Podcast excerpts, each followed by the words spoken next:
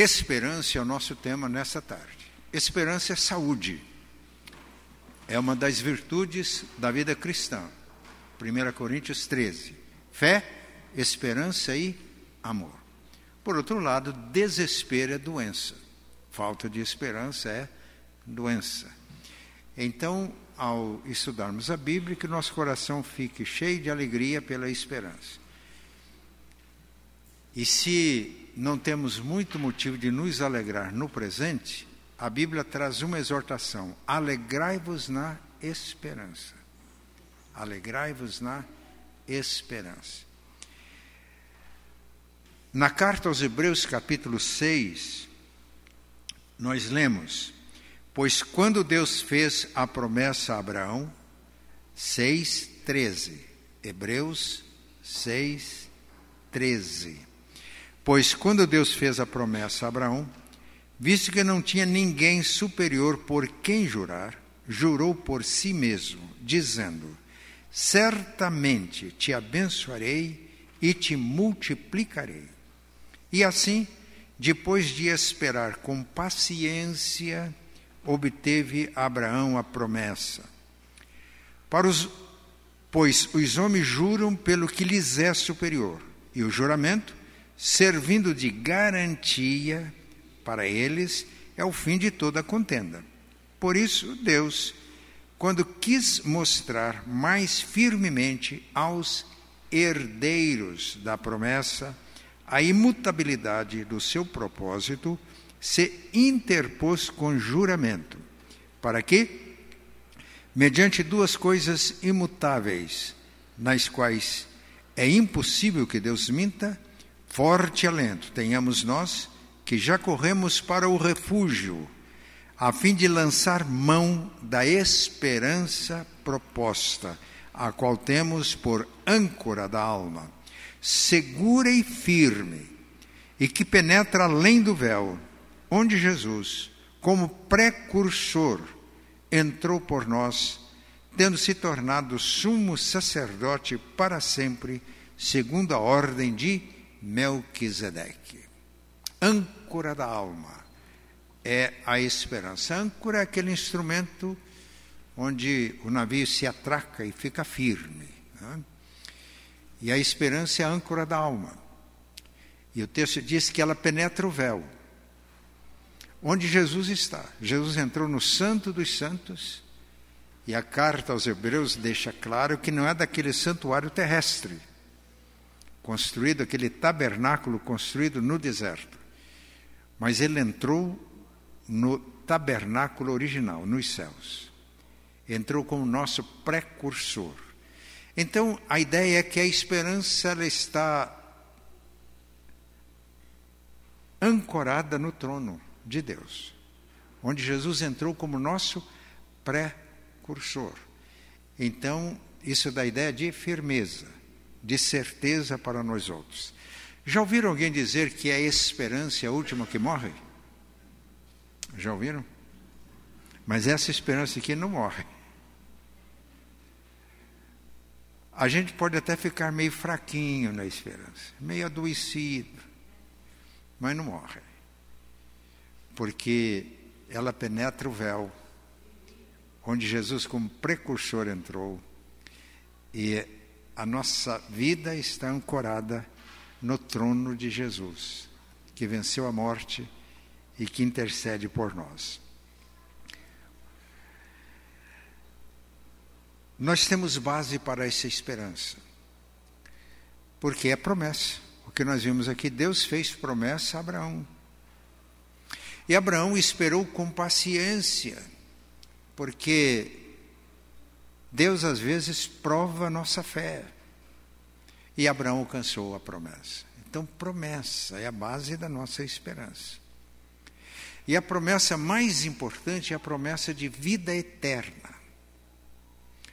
Na carta a Tito, Paulo se apresenta como um pregador do Evangelho, anunciando a promessa da vida eterna, a qual ele disse, Deus fez antes dos tempos eternos. Esta promessa remonta à eternidade. E que no tempo próprio ela foi proclamada, anunciada, e Paulo diz: Eu sou o ministro disso. Essa é a promessa. Vida eterna. Em João 5, 24, Jesus disse: Em verdade, em verdade vos digo, todo aquele que ouve as minhas palavras e crê naquele que me enviou, tem a vida eterna. Em Cristo nós já temos vida eterna. E a certeza dessa vida eterna é a fé. Todo aquele que ouve as minhas palavras e crê naquele que me enviou tem a vida eterna, não entra mais em juízo, porque já passou da morte para a vida. João, na sua primeira carta, capítulo 5, versículo 11, ele diz: E o testemunho de Deus é este: Ele nos deu a vida eterna. E esta vida está em seu filho. Quem tem o filho tem a vida. Quem não tem o filho não tem a vida. E no versículo 13 é uma expressão muito forte. E estas coisas eu vos escrevi a fim de saberdes que tendes a vida eterna, a saber, aos que creem no seu nome. Certeza da fé.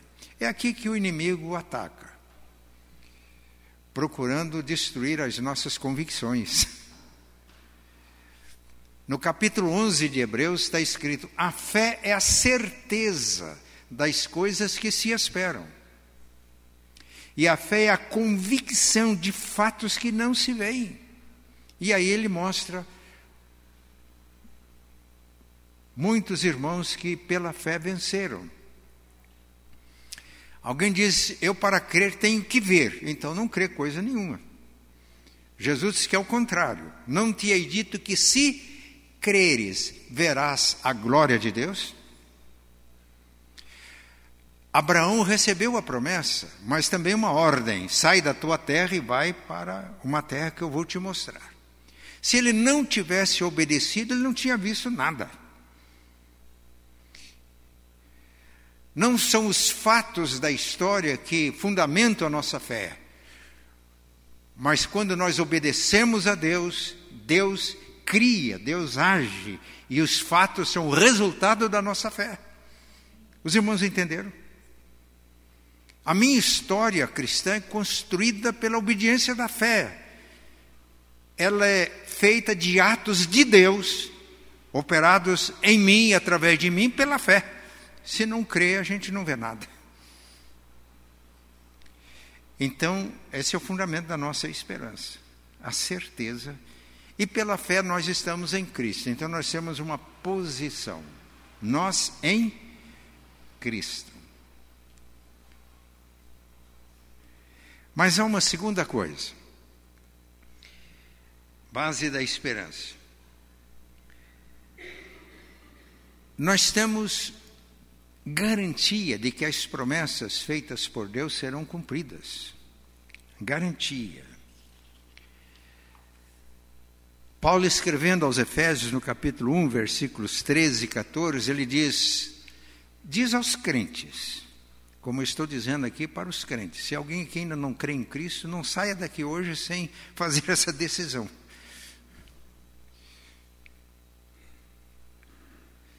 Até hoje eu desafio as pessoas a me provar qual é a, qual é a desvantagem de ser crente.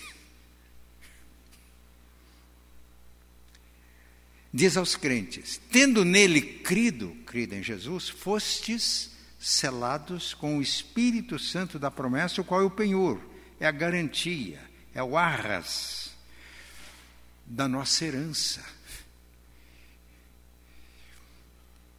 Nós estamos em Cristo, mas Cristo está em nós, porque ao crermos recebemos o dom do Espírito, ele é o selo de garantia.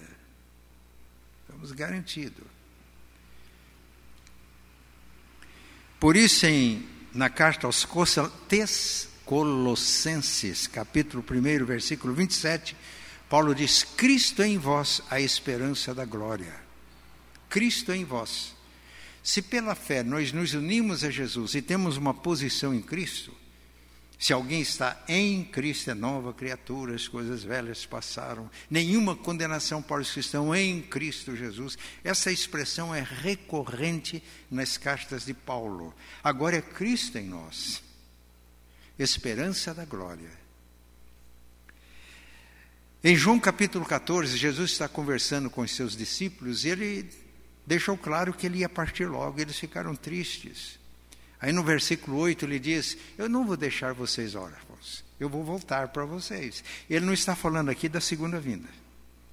Porque quando chega no versículo 23, ele diz: Se alguém me ama, guardará a minha palavra, e meu Pai o amará. E viremos para ele, o Pai e eu, e faremos nele morada. Ele faz morada através do Espírito Santo. É o outro consolador, ele está explicando isso no capítulo 14. Então Jesus diz que quando nós cremos em Jesus e amamos a Jesus, somos amados pelo Pai, e o Pai vem até nós e faz morada em nós. Eu sempre brinco que o crente é uma igreja ambulante. Onde o crente chega, o Espírito Santo chega. Aliás, não chega só o Espírito Santo, chega a Trindade. Porque é através do Espírito que o Pai e o Filho moram em nós. E meus irmãos, isso é muito sério. Esse negócio do crente ter medo do mundo porque vai ser contaminado é uma fraqueza terrível. Se ele está em Cristo e Cristo está em nós, e não só Jesus mora no coração, o Pai e o Filho pelo Espírito Santo. Por isso, João diz que é maior o que está em nós, é a trindade em nós, do que está no mundo. Portanto, não há nenhuma razão para ter medo do mundo, fugir do mundo, correr do mundo. A armadura que nós temos em Efésios 6, 10 a 20, ela só protege na frente. Pode ler lá. É o capacete da salvação, a couraça da justiça, o escudo da fé, sapatos para caminhar. Por quê? Porque quem está empenhado na luta espiritual não dá as costas para o inimigo. Então, essa é a garantia. O selo, ele em nós. E o que é que o inimigo tenta fazer aqui? É fazer a gente esquecer essa verdade e ter dúvida da nossa identidade. Não foi isso que ele fez com Jesus? Se és o filho de Deus, faça isso, prove para mim. Meus irmãos, eu não tenho que provar para ninguém que eu sou crente.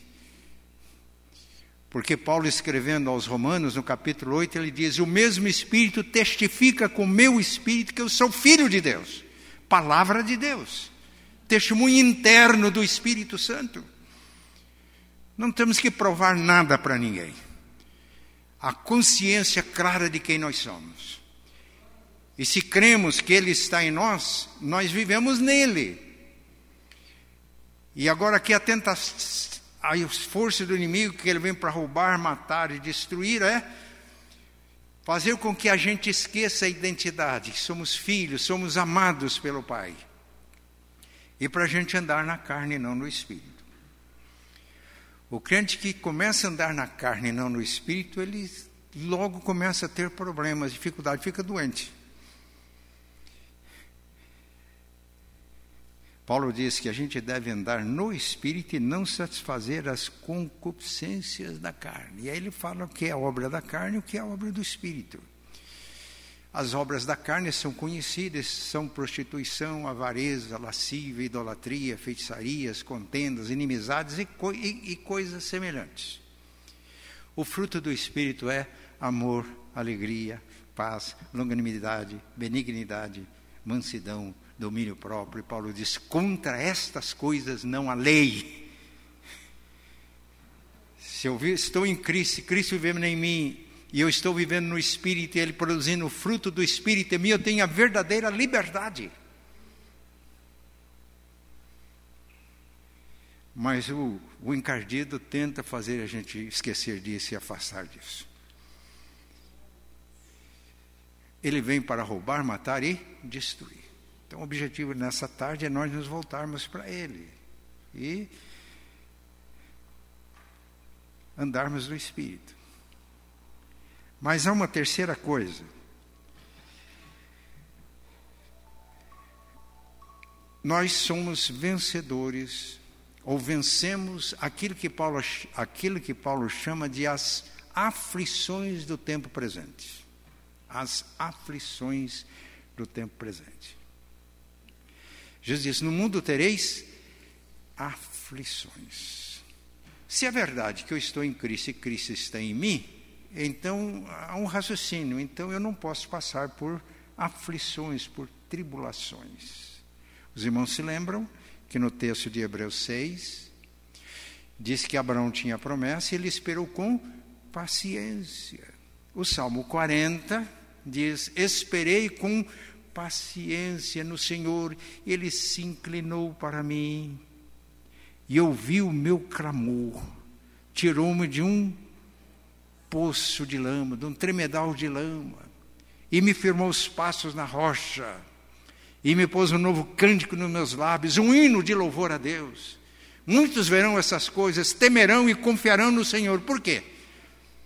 Porque as pessoas viam que ele estava passando por lutas, por provações, por aflições, mas ele esperou com paciência no Senhor. Então não quer dizer que a gente não passe por aflições, pelo contrário. Na carta que Paulo escreveu aos Filipenses, ele, no versículo 3, 17, diz: Olhem para nós, tá? olhem para ele, Paulo, para Timóteo, para os companheiros dele, e vejam o modelo que vocês têm em nós. Porque muitos andam entre nós, ele está falando de pregadores que eu já falei isso para vocês, e o, o, assunto era tão sério que eu falei, agora eu falo chorando, são inimigos da cruz de Cristo. Porque o Deus deles é o ventre. A preocupação dele é só com as coisas terrenas. São esses pregadores que dizem, como crente, você não pode passar por aflições, você tem que ter fé. E tendo fé, você vence. E você tem que sacrificar, porque sacrificou, Deus está na obrigação de fazer o que você quer. Não é assim. Quando o diabo se apresentou diante de Jó, Jó falou: Você viu lá na terra o meu servo Jó? Homem íntegro, temente a Deus, se desvia do mal. O diabo falou: ah, levantou uma tese. Ele faz isso só por interesse, senhor. É claro que é fácil temer a Deus como Jó. O Senhor fez uma cerca de proteção em volta de Jó. Derruba a cerca para ver se ele continua. Em quem Jó esperava? Nos, nas suas riquezas? Ele era rico. Na família bonita que ele tinha, ele tinha uma linda família. Aí Deus permitiu que o diabo tocasse que Jó tinha, ele perdeu tudo que tinha. Perdeu todos os filhos, o diabo volta a carga e falou: ah, ele ainda tem saúde, toca. Deus permitiu. Não me pergunte porque Deus permite, mas Deus tem um propósito nisso. Quando ele passa por aflições permitidas por Deus, Deus permitiu, perdeu a saúde. Aí ele perdeu a compreensão da esposa. Olhou para ele, você ainda conserva na sua integridade, esperando em Deus, nessa situação, amaldiçoe esse Deus e morre. Que Deus é esse? Esse Deus para mim não serve. Ele olhou para a mulher e falou: Você fala como uma doida. A gente recebeu de Deus tantos bens, não haveria de receber os males? E Jó prostrou, adorou a Deus e disse: Senhor Deus, Senhor levou, bendito seja o nome do Senhor. Esse é o crente que espera em Deus. Mas aqui nós temos algo impressionante. Eu disse que nós em Cristo, Cristo em nós, e agora eu vou dizer Cristo por nós. Quando você chega na carta de Paulo aos Romanos, capítulo 8, versículo 34, Paulo diz o seguinte: Aquele que não poupou o seu próprio filho, antes por todos nós o entregou, porventura não nos dará graciosamente com ele todas as coisas?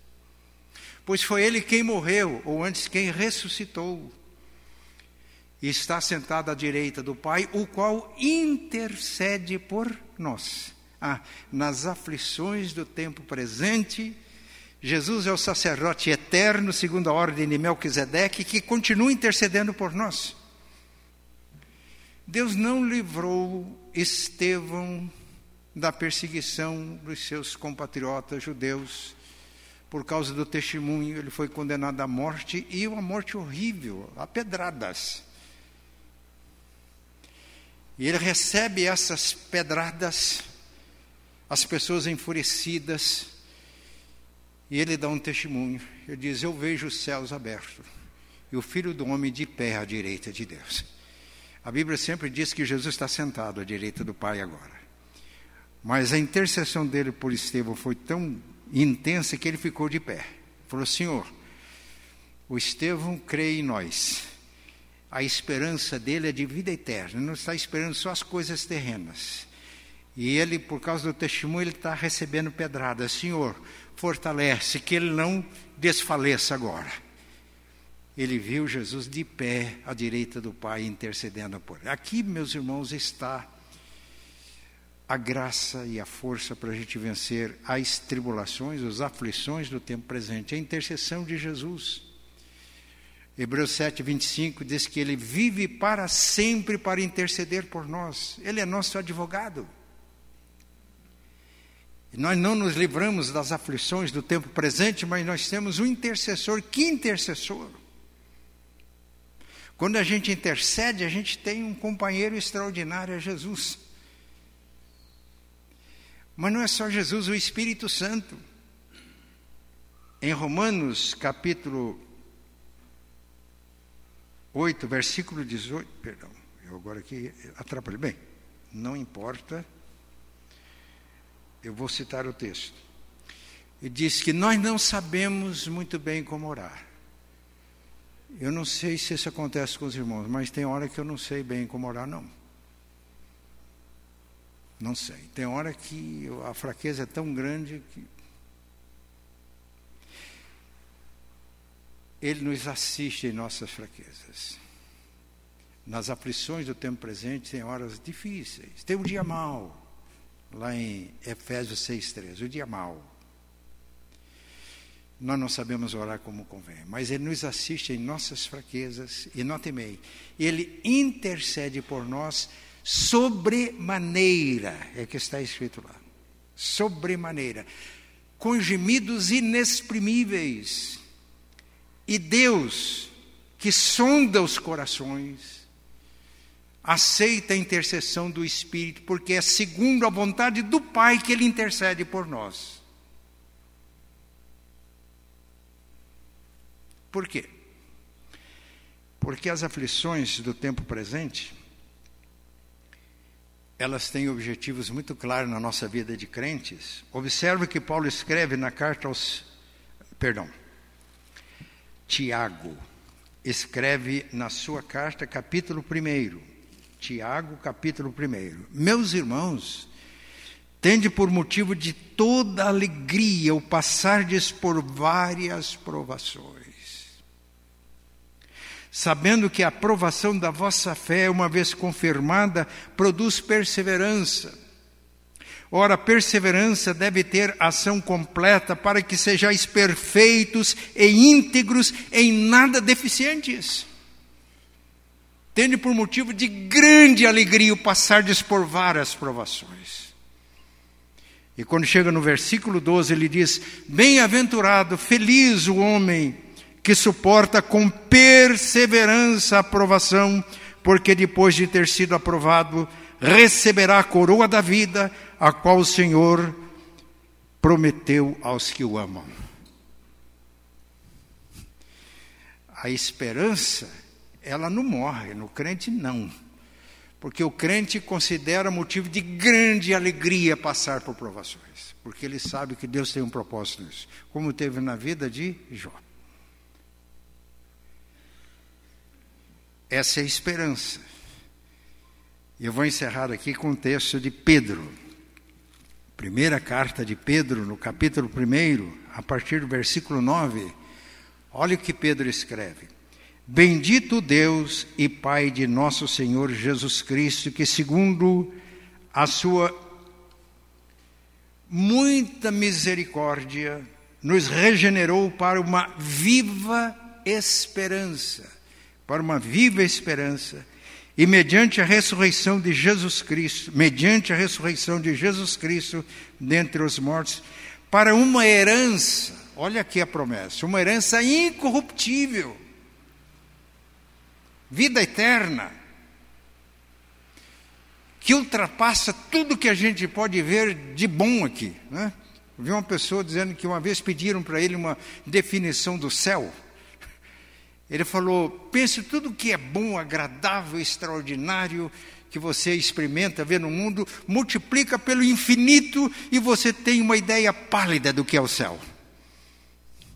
Essa, essa herança incorruptível, sem mácula, imarcessível, reservada no céu para vós outros, que sois guardados pelo poder de Deus mediante a fé, para a salvação preparada para revelar-se no último tempo. Então a gente já tem, pela fé, mas o melhor ainda está para vir. Aí o sentido da esperança.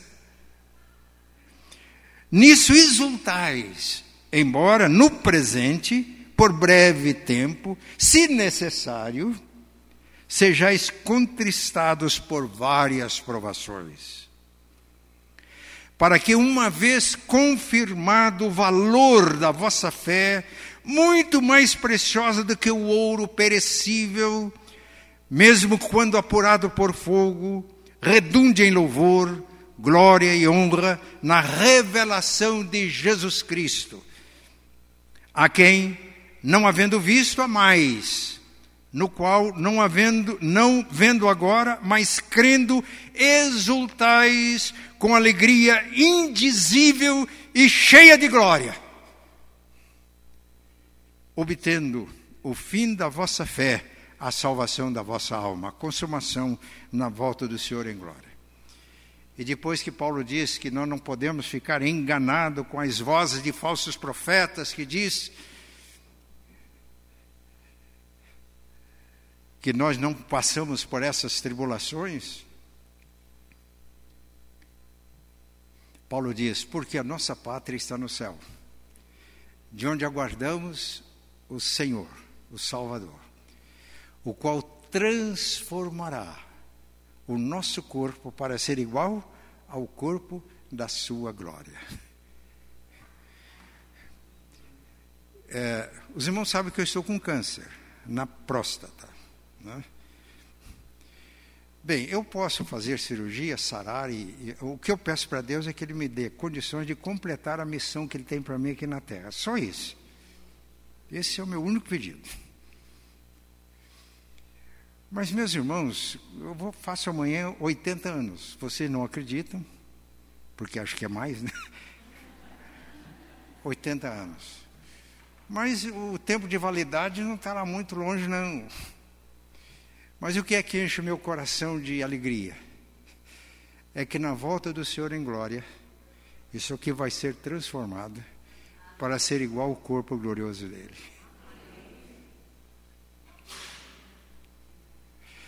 E como eu creio nisso, eu já vivo isso pela fé. Essa é a esperança. Fora disso é doença. Mas a gente adoece. Né? A esperança vai enfraquecendo. Então hoje nós vamos orar. E quem e quem está exuberante na fé e na esperança, vamos orar também, né? A gente não ora só pelas necessidades da gente, a gente intercede. Você vê aqui nessa tarde, você está tinindo assim, na sua esperança em Cristo. Mas percebe que algum irmãozinho está enfraquecido, está. Então é o momento de também fazer uma oração de intercessão. Os presbíteros já podem vir à frente. Está alguém entre vocês alegre? Tiago diz: cante louvores. Tiago 5,13. Está alguém de vocês triste? Faça oração. Está alguém de vocês doente no espírito, na alma, no corpo?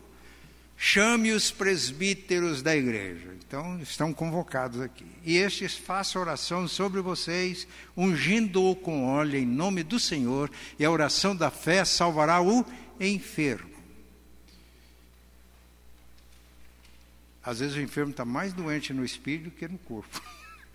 Essa é a hora de orar.